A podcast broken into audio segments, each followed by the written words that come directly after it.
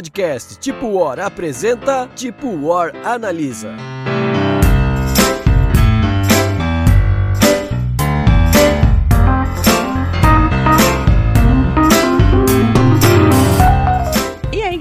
Mais um Analisa na área. Hoje é dia de falar de um joguinho aparentemente obscuro chamado Shogun no Katana. Salve galera, bem-vindos ao nosso podcast Tipo Hora. Hoje nós temos o Tipo Hora da Nisa, que a gente tanto esperava para poder fazer a apresentação do jogo com a devida fala, como tem que ser lido o título desse jogo. É o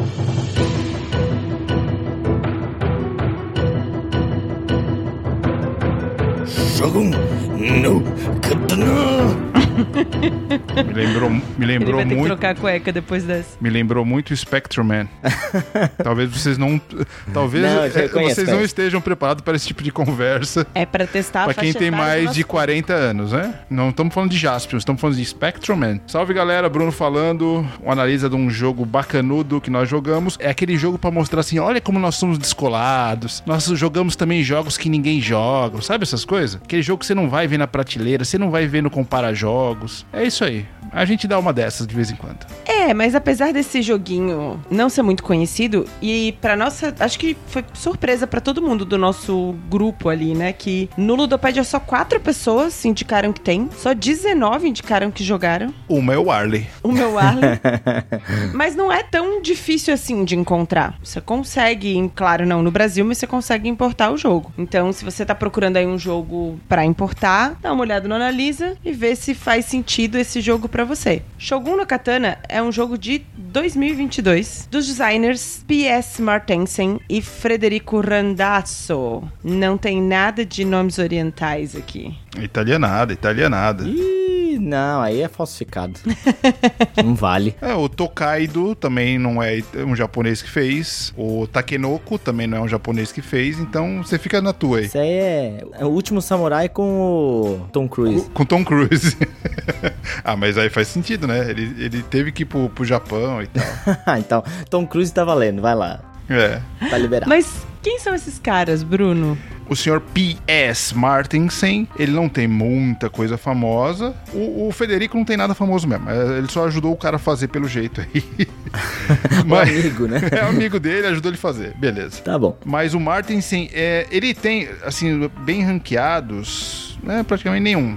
Que eu conheço dele é o Florenza. É um joguinho até bem antigo. Bem antigo não, é- é- é- ele fez uma reimplementação em 2020, mas tem um jogo, uma versão mais antiga dele, se eu não me engano. É, tá? a edição de aniversário de 2020. É, mas então, tem... Florença deve ser mais mas tem antigo um ainda. mais antigo. Inclusive até o, o Butileiro tava vendendo uma, uma edição Ah, dele. a original de 2010. 2010. É, então, um jogo até bem antiguinho. Um jogo daqueles clássicos, euros clássicos, né? De alocação e tal. Não, não joguei, eu só conheci ele porque você vai buscando aquelas coisinhas pra botar na wishlist, porque vai que acha uma oportunidade, né? Mas não joguei, parece ser um jogo bem. Eu me interessei mais pelo tema, né? Mas o Shogun no Katana parece que é o jogo que vai fazer mais sucesso dele, né? Porque é um jogo recente, talvez esteja no Brasil aí, por aí, mas é um jogo, pelo Shogun no Katana, já, já deu bons pontos pro, pro Sr. Martin San. Ele tem que começar por algum jogo, né? Então aí, ó, o primeiro grande jogo de sucesso. Ah, sucesso pra gente, pelo menos. Bom, se chegou até nossa mão aqui no Brasil, que algum sucesso ele fez, né? Alguém botou dinheiro nele pra produzir, botou. teve fé que o jogo ia dar, dar certo, né? Essa é uma outra coisa curiosa, porque quem assina são duas editoras que não tem muitos itens na ludografia aqui. Tem Shogun no Katana, tem as expansões, o Legend Raiders, Fan Farm, o Nhoque Minute, que também é do PS, o Thematic,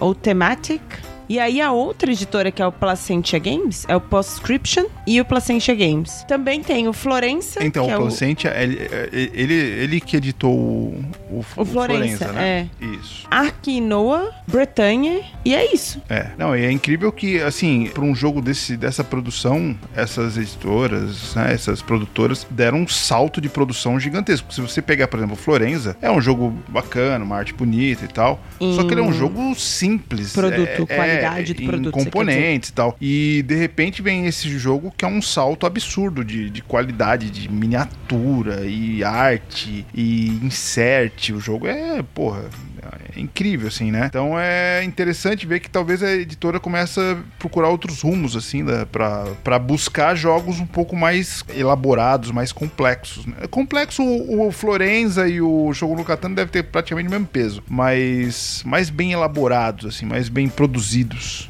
Um jogo para 1 a 4 jogadores, então tem modo solo. Nunca jogamos o modo solo. Nem vamos jogar. Nem vamos Nossa, jogar. Não, não, não. Com um tempo médio de 180 minutos. O que acham? Bom, É bom, bom. É, eu já joguei, assim, eu já joguei partidas em 3 e 4 jogadores. Normalmente, não esqueça menos que duas horas, é, é pelo menos duas horas e meia ali. É, e dá, dependendo com quem tiver na mesa, chegar aí numas três horinhas até três horas e meia de jogo, cara. É um jogo relativamente extenso, pesado. é que pode ter aquele, aquele APzinho maroto, né? Então tem que tomar um cuidado mesmo, mas assim, é um jogo gostoso, né, de se jogar, apesar do AP ali. É, mas de qualquer maneira vai ter bastante rodada, vai ter bastante ação, vai durar suas três horas ali, então é um jogo que vai, é um jogo evento, tá? Esse vai demorar realmente uma noite inteira ali pra tu jogar, pra, como a gente costuma jogar, né? A gente chega pra jogar à noite, né? Somente. Então provavelmente vai ser o jogo da noite. Esse- É, o, o- hoje em dia eu já vejo que todo jogo que tem essa alocação de trabalhadores que provém um bloco, acaba tendo esse AP, porque quando chega na tua vez, opa, alguém pegou o que eu queria. Então você tem que dar uma repensada, né? E dependendo. né, tem, tem casos mais bizarros de, de repensar. Estou fazendo as aspas com os dedinhos. Mas quando tem bloco, via de regra, você vai ter esse caminho do AP, porque as coisas que você vai pensar nem sempre vão chegar como vocês querem, né? É diferente, por exemplo, de um lacrimosa que você monta ali o seu, o seu tabuleiro pessoal, então você faz atuações de acordo com o teu tabuleiro pessoal e não com o que está alocado no, no tabuleiro. Bom, falando de um jogo de quase 3 horas, o peso dele no BGG é de 367 de 5 pos- pontos possíveis. Não é um jogo de nota 4 de peso em média. Vocês acham que tá adequado?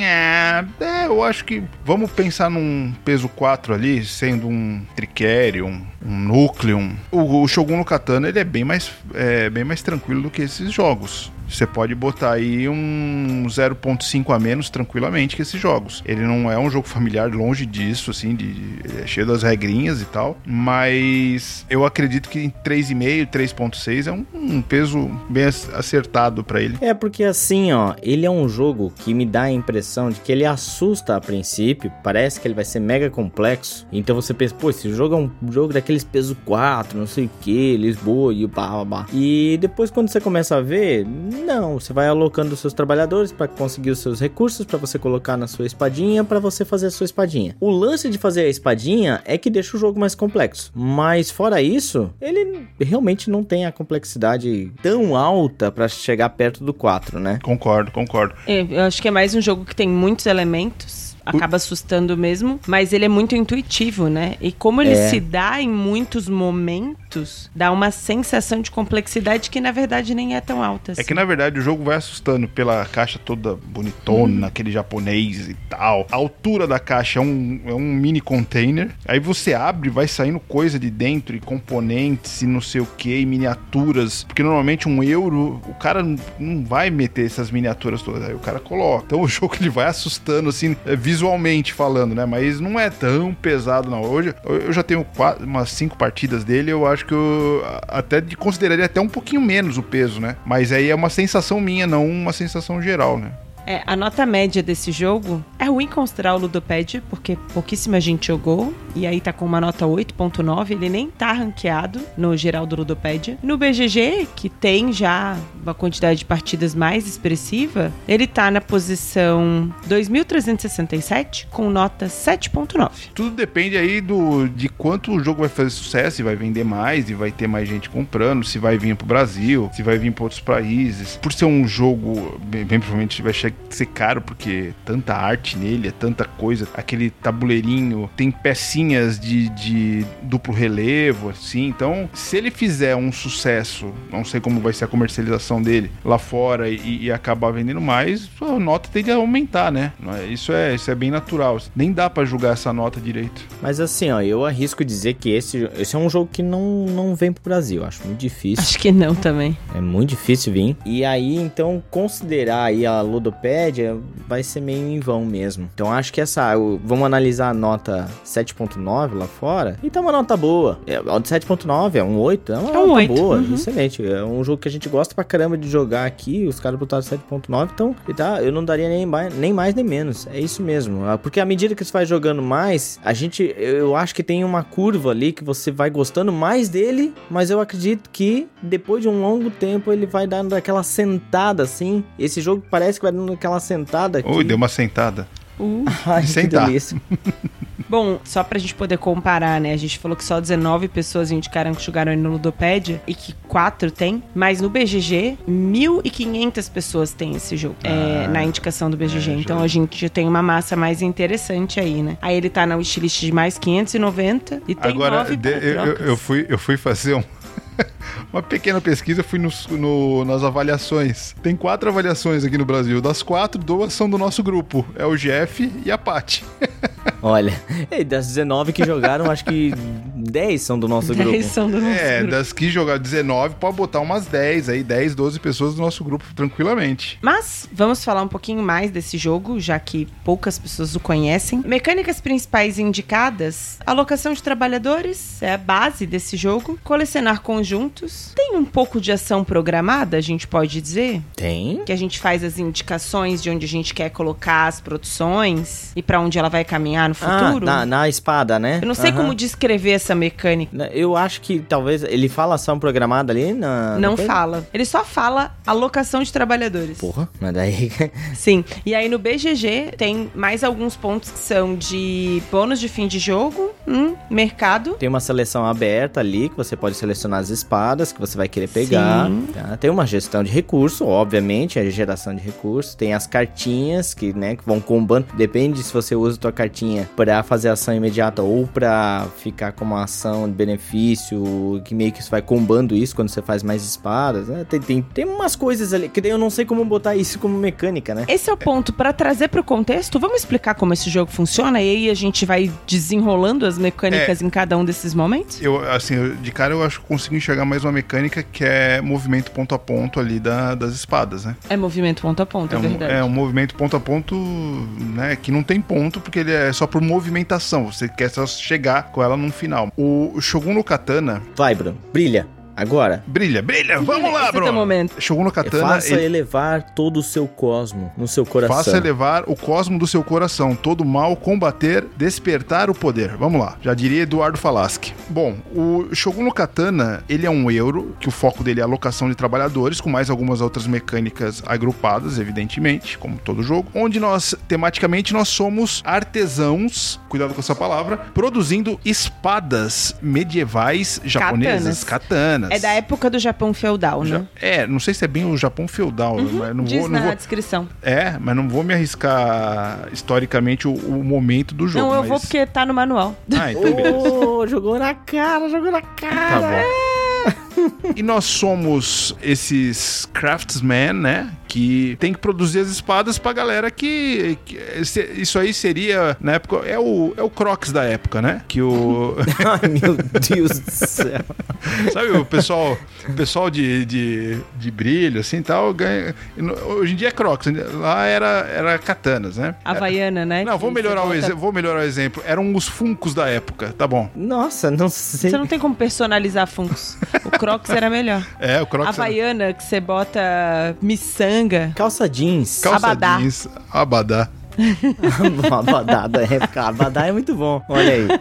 Então, assim, ó, durante o jogo a gente vai pegar essas espadas, trazer ela pra nossa forja, pra fazer o quê? Pra construir ela, além disso, decorar a- a- as espadas. Daí o Abadá. Daí o abadá. Você vai decorando, você vai customizando a Não espada. é uma simples katana, assim como não é uma simples regata fedida. É. E aí você primeiro pega a espada, nisso você já ganha o faz-me rir. Porque no Japão era assim, pagou antes, aí eu vou fazer a espada. E aí, quando você vai decorar, você ganha outro faz-me rir ali de dinheiro pra ir, né? Pra ter os recursos, vai, vai no mercado e busca. Então, o jogo ele tem várias coisas ali que a gente já viu em bastante euro, que é mercado, com é, é, é, administração de recursos ali, né? Buscar e aí coisas. no, no tabuleiro você aloca os trabalhadores em diferentes lugares pra entregar a sua encomenda, né? Pra você ter o necessário pra fazer a Exatamente. encomenda que já tá lá. E você tem duas alocações diferentes. Uma alocação é dos seus trabalhadores que ficam ali no seu tabuleiro. E a alocação dos monges, que é uma alocação mais forte. Que você- aí você tem que pagar dinheiro para alocar. Só que é uma alocação um pouco mais forte. E a cada rodada, essa alocação dos monges vai ficando mais cara. Isso é bem interessante. Porque no começo tem que usar bastante, porque nas últimas rodadas para usar é um pau da goiaba. Aí você vai pegando essas espadas e vai trazendo pra tua forja. O que, que é a tua forja? Ela é que um é basicamente um tabuleiro pessoal. né? é, são dois tabuleiros pessoais, né? É a forja e o, o- a tua casinha lá, esqueci o nome da casa é, japonesa. O tatame. É, o tatamezinho lá. Na forja é que a, a diversão acontece. Por quê? Porque você vai pegando as espadas e a forja, ele criou um, um sistema pro jogo de você movimentar conforme você vai decorando as espadas, Pra elas ficarem mais de garbo e elegância, certo? E aí elas vão se movimentando. Porém, o que que acontece nessa forja? Pode ter um momento que você se trave, porque uma espada, ela não pode ocupar o mesmo espaço da outra na forja. O ponto principal é que essa forja é como uma linha de produção. Você tem que passar por estações diferentes em uma linha mesmo. Você não pode simplesmente tirar de um lugar e colocar no outro para conseguir chegar no próximo elemento, matéria-prima, que pode ser tinta, pode ser madeira, enfim, que você precisa para aquela para aquele material. Então, se por acaso na mesma rodada você quer movimentar duas espadas e as duas dependem de tinta e elas estão na mesma linha ali, você não vai conseguir fazer as duas, uma vai ficar parada. Você tem que programar exatamente o caminho. é- é- é- exatamente isso. Como eu falei da ação é, movimento ponto a ponto, a espada ela percorre um caminho. E esse caminho ele é, ele é abastecido, é alimentado por diferentes tipos de decoração, que é a tinta, é o aço, é o. Madeira, né? a madeira tal. Então, é cada pedaço da espada, ela vai sendo feita com esses materiais. E, e aí tem dois tipos de materiais, né? Que eu até esqueci de falar. Que um é, é o material simples, que é os cubinhos. São cubinhos normais, aquele cubinho que a gente vê em qualquer jogo de. Cubinha. É, cubinha, cubinha. Fosco. E aí tem o cubo translúcido, que é o de decoração. Então você vai trocando esses cubinhos e a tua espada vai ficando bonita. E aí E quando mais ela valiosa. e aí, quando ela tá bonita, você entrega pro cara que quis comprar ela. E aí você ganha dinheiro, você ganha pontuação, você ganha uma série de coisas. Você vai ganhando fama através das espadas que você vai criando. Cara, o jogo ele tem essa, essa, me- essa mecânica do, do- do- da forja. Ela é incrivelmente muito bem, é incrivelmente elaborada, assim, porque ela tem, você tem que seguir um caminho. Você não pode botar a espada em qualquer lugar. O- o- os materiais que vão nela, porque o- a, a espada é um quadradinho que você vai colocando os cubinhos dentro. Tem aquele baixo relevo, tal. Então você coloca ela bem ajeitadinha ali e ela vai se movimentando exatamente no caminho dos recursos. Só fazer um comentário rápido de que desses jogos de manufatura e de produção, essa foi a melhor estratégia e mecânica que eu conheci até agora pra simular uma linha de produção e como você tem que planejar ela. Porque é muito fácil, né? Se eu tenho material, eu tenho a slot disponível, eu vou lá e produzo. Todo jogo é assim. E ele criou uma necessidade de planejamento de linha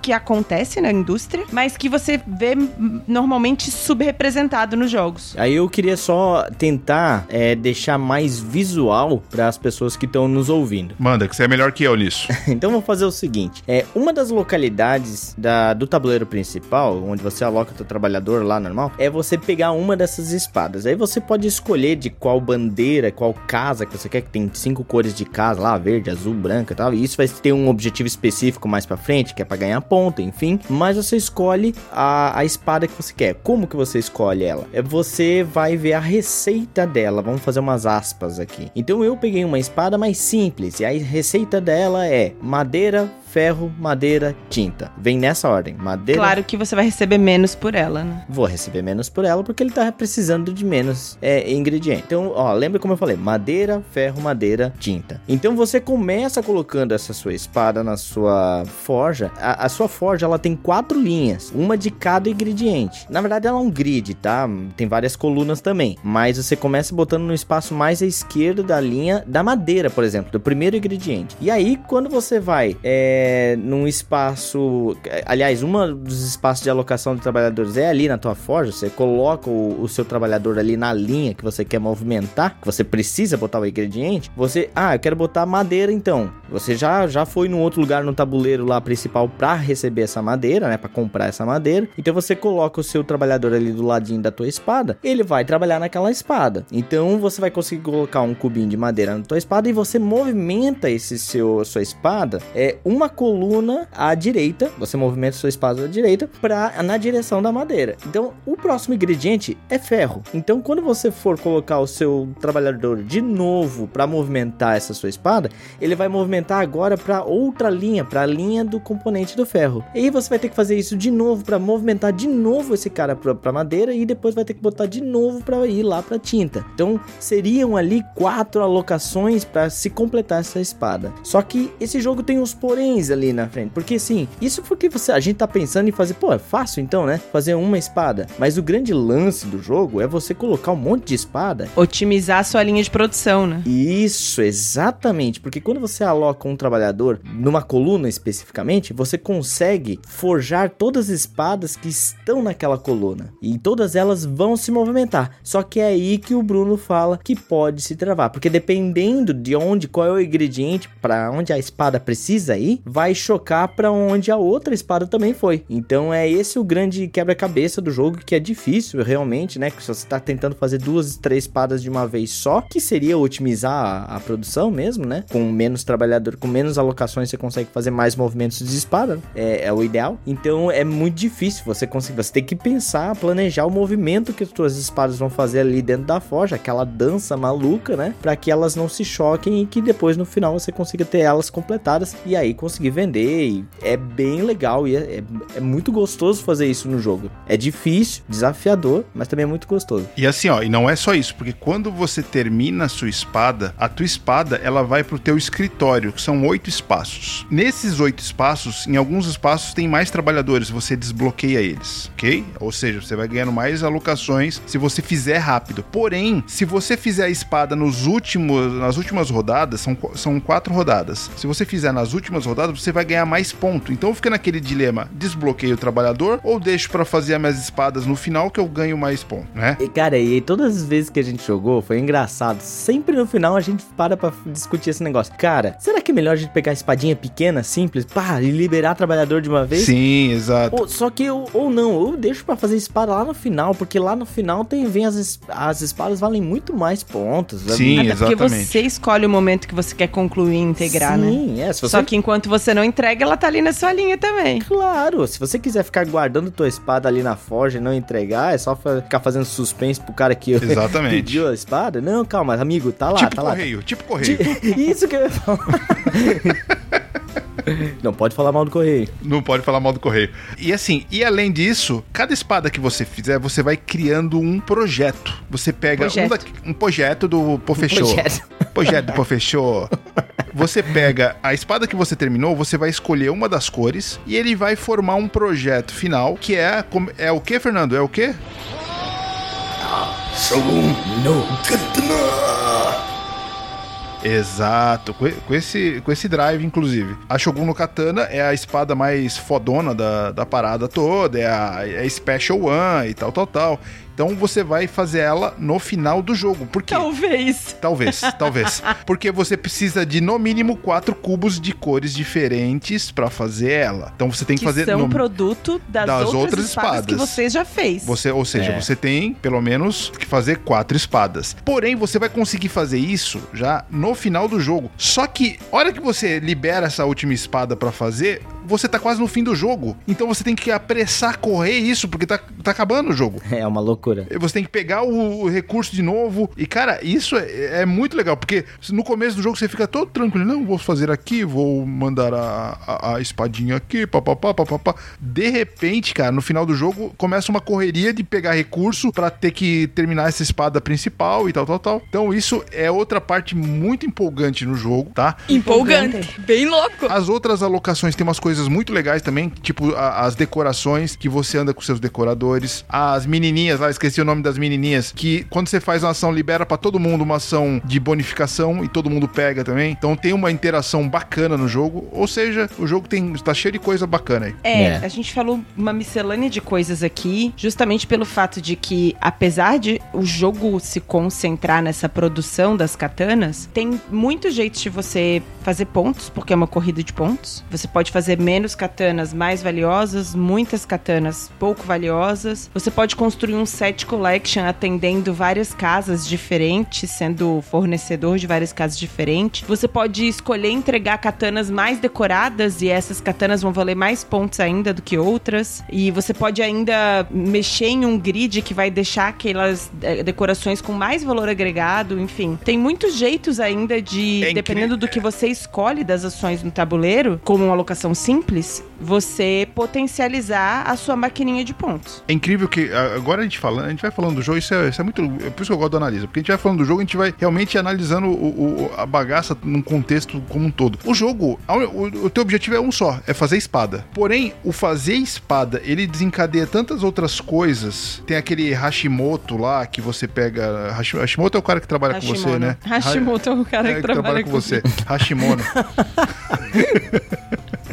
que você Caramba. pega. Você, é, uma, é uma pecinha que você faz um set collection. É, tem essa do, do projeto final das espadas. Você vai colocando. Na tua forja, você vai colocando cartas lateralmente, embaixo e do lado da, da forja, que vão te dar mais bônus a hora que você cumprir a. a- a- Então o jogo ele tá cheio de, de minúcias assim, que deixa o jogo putz, muito, muito delicioso. Eu tô na dúvida se a gente vendeu bem, hein? Eu não sei.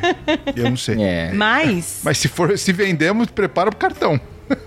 impressões do jogo. Pra mim, esse jogo tem um selinho genial. E eu Ah, uso pouco. Cara, ele, ele- Olha aí. É, não. É, eu uso, eu, eu uso bem mais, né? Mas, cara, foi engraçado a, a- contar uma história rápida aqui. A primeira vez que nós jogamos, o, o Asno aqui leu uma regra errada. No E- manual em inglês, né? O que É, é, no manual bem é comum todo em inglês e tal. Foi uma interpretação errada, na verdade, né? Não foi uma regra, foi uma interpretação errada. Que deixou o jogo extremamente fácil, assim. Nós terminamos o primeiro jogo com a sensação, tipo, porra, vende esse jogo, é uma merda. Mas eu falei, cara, não é possível com um jogo tão bem elaborado, assim, é tão bem construído. Não é possível, cara. Aí eu peguei, comecei a reler as regras, achei um vídeo, que é muito raro, acho que tem um vídeo só, só do Tom Vessel, se eu não me engano, uma coisa assim, de regra, né, do, da Tower. E aí eu falei, putz, é aqui. Era na movimentação das espadas, que era, a gente tava movimentando demais, uma coisa assim, não, não me lembro o erro qual foi. E cara, na segunda partida, o jogo brilhou, assim, ó, mas tipo, meu, é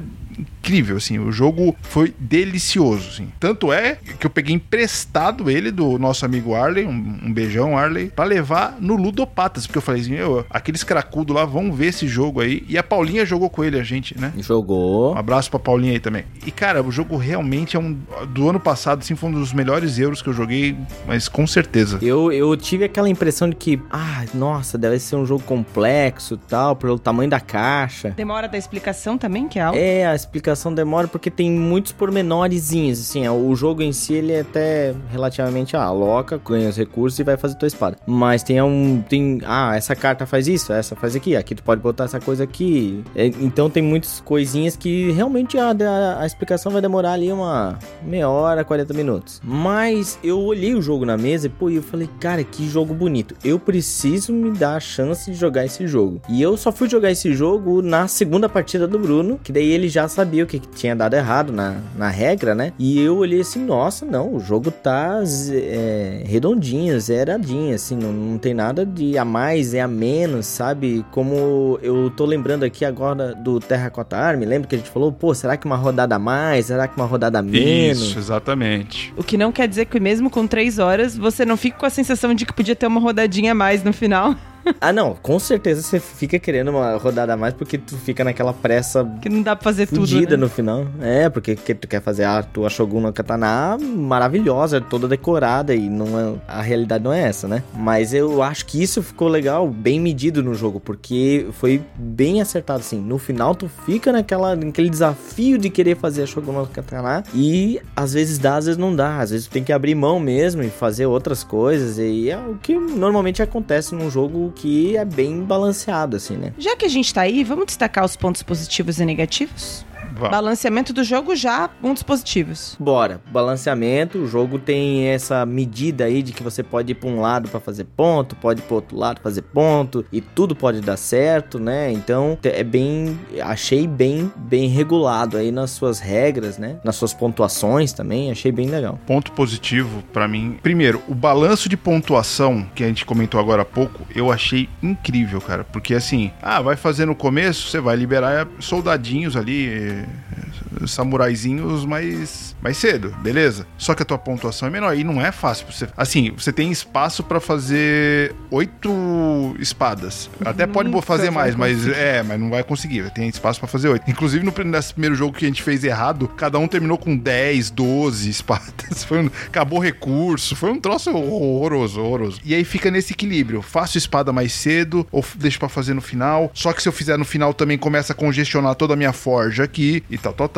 Então fica nesse dilema. Outra coisa que eu gostei muito no jogo, que nem todo euro prima por isso, né? E também não precisa, porque o jogo pode ser meio isolado. Essa interatividade entre os jogadores em algumas partes de alocação. Acho que, se eu não me engano, são duas quando você aloca. Todo mundo pode fazer é, ao, ao melhor estilo Porto Rico, né? Não tem como falar de pontos positivos sem falar da qualidade do, de tudo, né? Das peças, do tabuleiro em baixo relevo. Não tem Insert, como... tem um insert sensacional. Insert, não tem como não falar. Só que aí é uma produção internacional. A gente sabe como vem essas- esses itens. E o fato de ter uma mecânica inovadora, porque eu, pelo menos, não conhecia uma mecânica como a forma com que eles constroem as espadas do jogo, eu acho que faz com que esse jogo seja um jogo que a gente tenha que jogar. O fato de sempre que um jogo traz uma mecânica que eu não conheço ainda, ele ganha meu coração de algum jeito, porque é muito difícil você criar algo que, poxa, eu não vi em lugar nenhum ainda, eu não conheço nada parecido. Então,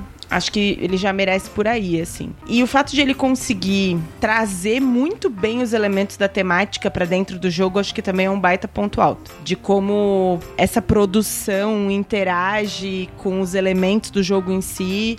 De como que é a dificuldade de uma manufatura artesanal, sabe? Acho que tudo isso são pontos muito positivos do jogo. Podemos falar dos negativos? Podemos. Eu, eu tenho um bem, bem evidente que é o manual. Não é que ele tá mal escrito, mas a forma como ele ensina, talvez por não ser minha, minha língua natal, né? Então dificulte, mas eu entendi tudo. Só que a, a- como ele explica, fica um pouquinho esquisito a, a colocação do passo a passo para aprender um jogo. Tanto é que eu percebi, cara, se você pegar o manual, é assustador. Ele tem acho que duas páginas, aquelas páginas é, quadradas grandes de manual, sabe? É, 30 por 30, assim. São duas ou três páginas de exemplo. É, ele se explica, de- ele se repete muitas vezes sobre a mesma coisa. Não, é, assim, ele percebeu o quanto era difícil explicar e ele botou tanto exemplo que às vezes você se perde em tanto exemplo. Acho que metade dos exemplos ali já tava bom. E esse erro, eu fui burro também, não vou admitir, mas foi um pouco por causa disso, desses exemplos dele, acabou me confundindo um pouco na, na primeira explicação. Mas ao passo que o manual é bem ilustrado e a iconografia é muito boa. Mas esse aspecto do manual, ele tá meio esquisito pros padrões que a gente tem aqui, né? Pra, pra quem lê bastante manual e aprende jogo, é esse. Tá. Eu diria assim, ó, ponto negativo é que eu me parece que esse jogo é feito pra três ou quatro jogadores. E deu. Faz sentido. Tá, 5 ficaria muito demorado, não teria nem como fazer esse jogo em 5, tá? E 2 em 1, um, nossa, é, perde todo o brilho do jogo, assim, dá pra sentir 3 ou 4. 4 é o número mágico mesmo, e 3 é pra testar o jogo, mas é 4 onde vai ficar legal ainda aquela interação das duas alocações no, no tabuleiro principal ali, a das, das mocinhas, onde todo mundo ganha o benefício, o benefício, e o do pessoal que faz a decoração das espadas, né? Que quando você aloca lá, você pode é, avançar lá o mongezinho sentado e daí todo mundo pode decorar a espada. Eu acho que ele roda bem em três. Não sei se. Eu joguei uma em três, eu gostei até, gostei. Não É, eu acho que ele roda em bem em dois, nem, nem tente. Dois eu acho que não. É. Perde a graça, né? É, não, a- óbvio, ele tira lugares de alocação ali e tal, fica menos lugares de alocação. mas, é um ótimo ponto. Mas o legal do negócio é o bloco, é a pessoa ir lá primeiro que você e tal, tal, tal. Mas é, dá pra ver que ele é um jogo que não, não é pensado assim pra. Não. O cara bolou assim, ó, vou fazer um jogo pra quatro pessoas jogando esse tabuleiro. Ah, Dá pra fazer três? Dá pra fazer três, então beleza. Mas o jogo é essencialmente feito pra isso, pra, os quatro componentes. Tem um elemento do jogo que eu não gostei tanto, mas que eu acho que talvez seja mais opinião pessoal. Eu não sei se era necessário aquelas cartas que viram com benefícios a cada rodada. Eu entendi que ele quis criar benefícios pra quem termina antes, como uma forma de equilíbrio do jogo, mas dependendo do que vira na rodada, pode desfalcar demais alguém, assim. Eu acho que acaba gerando mais desequilíbrio do que equilíbrio. Eu não sei se precisava daquilo. Não acho que atrapalha ou compromete o jogo, de jeito nenhum. Entendo. Mas ao mesmo tempo, eu não sei pra que, É. que ele tá ali, na verdade. É, entendeu? uma pontuação. A, a Cris tá falando, assim, quem termina, quem passa primeiro, né? Você vai alocando, quando acaba Tem teus alguns trabalhadores, jogos assim, né? ou você não quer mais alocar. Isso faz sentido na última rodada. Você tem trabalhador, mas não quer mais alocar. Você pega uma carta que vai te dar uma pontuação de final de jogo. Então, quem passa primeiro tem o direito de escolha dessas. Tá jogando em quatro, são quatro cartas. Jogando em três, são três cartas. Elas, elas são meio que randômicas, né? Então, às vezes, pode ser que não tenha nenhuma carta interessante pra você nessas quatro. E aí, por isso que eu concordo um pouco com a Cris. Mas é, é- essa paradinha de, de você passar primeiro e pegar a primeira carta, eu acho bacana que tem em outros jogos também. Mas eu acho me- que se fosse algo como Food Chain Magnet, em que todas ficam disponíveis, e aí a cada rodada você pode escolher uma, seria resolveria já esse ponto. Porque aí, desde o início, ele te força a, se você quer as melhores, você vai ter que jogar, você vai ter que pegar elas na primeira rodada e jogar o seu jogo inteiro pensando nisso. Ou fica já pro final aquelas cartas de oportunidade. Mas a cada rodada virar uma diferente, eu acho que acaba deixando Entendi. tudo então, muito por exemplo, são randômico. quatro rodadas, são 16 cartas que abrem. Tudo fica Ab- disponível. Abertas 16. É, inclusive dá até pra testar assim também, né? Não- Não há problema em testar desse jeito também o jogo. Cara, pra tu ver, eu demorei pra lembrar do que vocês estavam falando. Pra ver pra como... ver como elas são desnecessárias. É, exatamente. É, tanto que no final é uma pontuação, você escolhe a carta pra uma pontuação que vai gerar no final do jogo conforme E que às vezes alguma... é muito alta. Não, não, é é sempre no máximo 12. Sim, mas Sempre tem vezes que alguém 12. consegue fazer quatro. É, e tem vezes que a carta não te gera nenhuma, Isso, zero. o 12. Zero. Zero. É, então realmente é uma carta que dava pra jogar sem, inclusive, também. Não, não, não é Dá. uma coisa que. Dá, Dá. pra testar essa, essa- esse lance de carta, realmente, porque pra mim também não, não faz, não fede, não cheira. Tá, tem uma coisa ali, uma coisa extra, mais uma coisa pra explicar, pra demorar na explicação e tal, mas enfim. Exatamente por isso. Dá pra fazer esse teste de jogar sem essas cartas mesmo. É porque eu acho que o cara tentou fazer assim, ó, vou botar umas cartas aqui que as pessoas já vão mirando em alguns objetivos. É o famoso. É, é, exato. E é o famoso. Quem passar primeiro também tem uma vantagenzinha, né?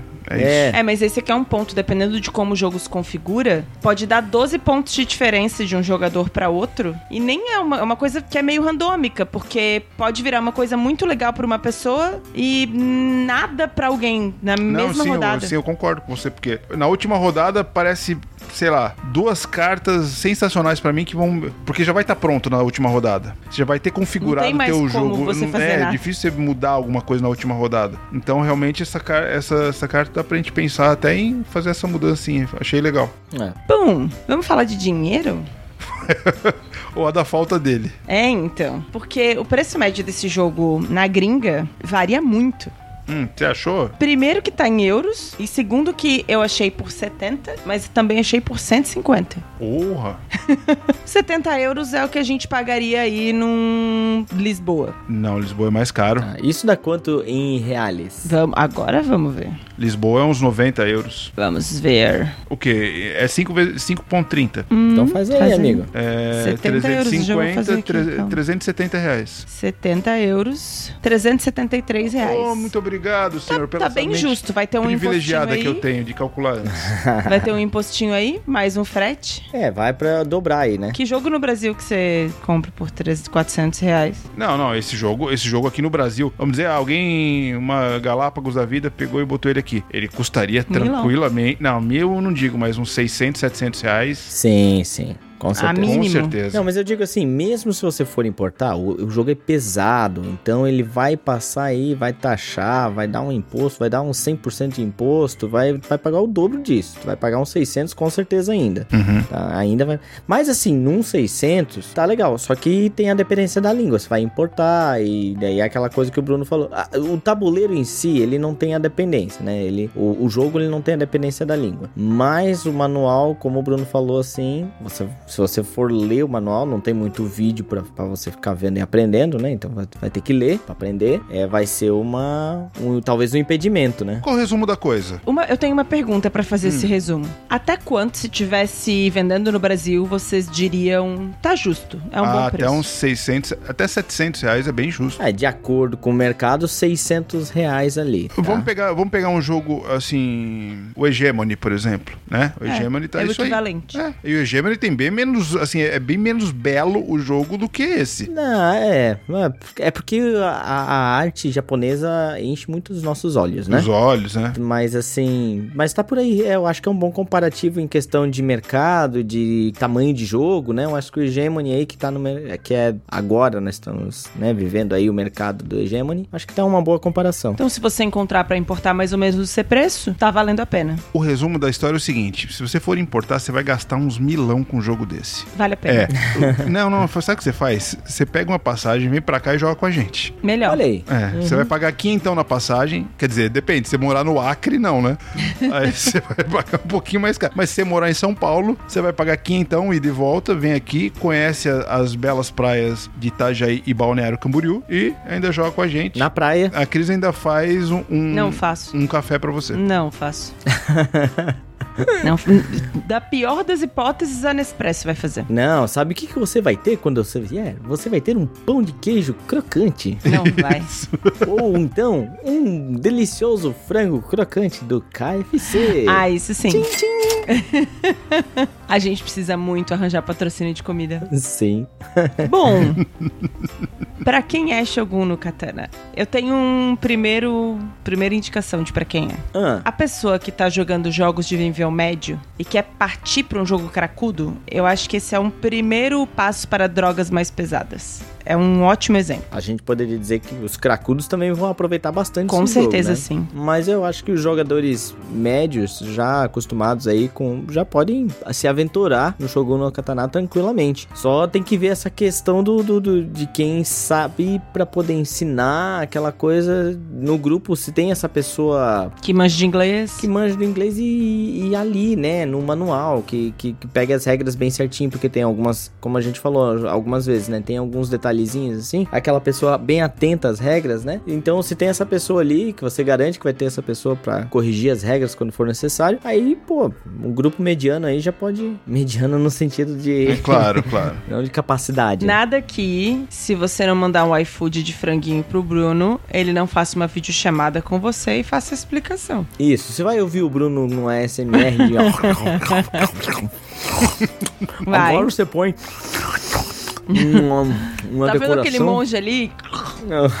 Bom, é um jogo clássico de fã de alocação de trabalhadores. Isso. E eu acho que é um bom jogo pra quem gosta também daquelas estratégias de longo prazo. Tipo um fã de Tzolk'in. Acho que é um bom jogo. Mas aí que tá, eu acho que o cara pode arriscar ainda, tá? Eu acho que ele pode arriscar um- uma estratégia de curto prazo, várias Ah, estratégias de sim. curto prazo. É, eu acho que é um jogo que é bom pra testar essas coisas mesmo. Então não. Mas o cara que gosta de estratégia a longo prazo, o cara vai ter que se resolver com um quebra-cabeça ali, de ficar um monte de espada na forja e quero Isso que só eu ia dizer. Vou dizer que fez o meu coração de amante de Tetris muito feliz também. É, não, é muito legal, porque assim, quem gosta desses quebra-cabeças já pensa em pegar vários, várias espadas e na hora que você vai pegando as espadas, você já vai pensando no caminho que elas vão fazendo. Você, não, essa aqui não vai dar porque vai chocar com a outra. Putz, eu, não, eu queria ir lá, mas não consegui porque o fulano foi lá, porque lá tem aquela espada que conseguiria fazer o caminho. Então, esse jogo dá essa sensação muito legal. São oito ofertas de espada.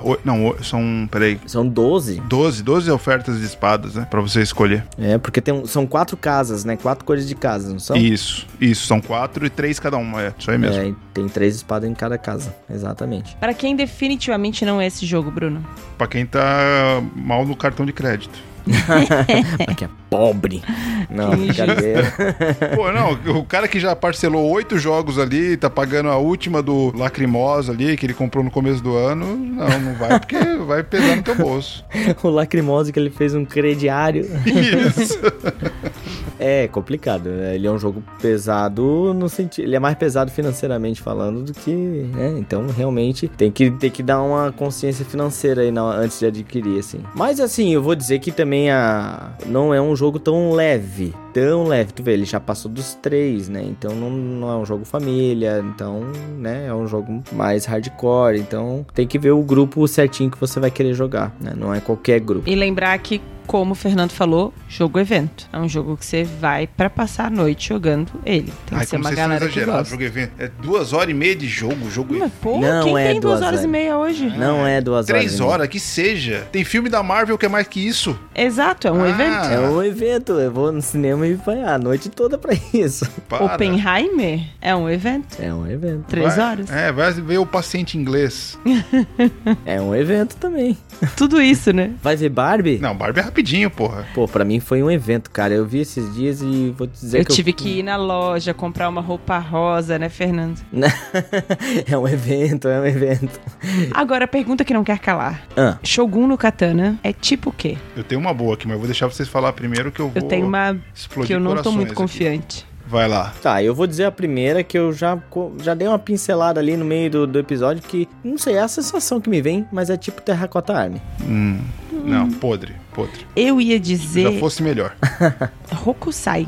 Então, Hokusai veio à mente, veio... Mas é uma super simplificação Sim. de Shogun no Katana. Que Shogun no Katana é um jogo que eu não indicaria pra jogadores médios, jogadores que ainda não estão no nível dos cracudos, que gostam de jogos mais tranquilos e mais divertidos. Acho que o Hokusai é esse jogo, mas o Hokusai tem ali né, essa coisa de produzir as pinturas, tem um grid, apesar de não ter movimento dentro desse grid. É, ao invés da locação tem um rondel, mas você pega ingredientes ali também. Então eu encontrei muitos elementos, além da temática, que possa Eu trazer. vou falar um, é tipo o quê?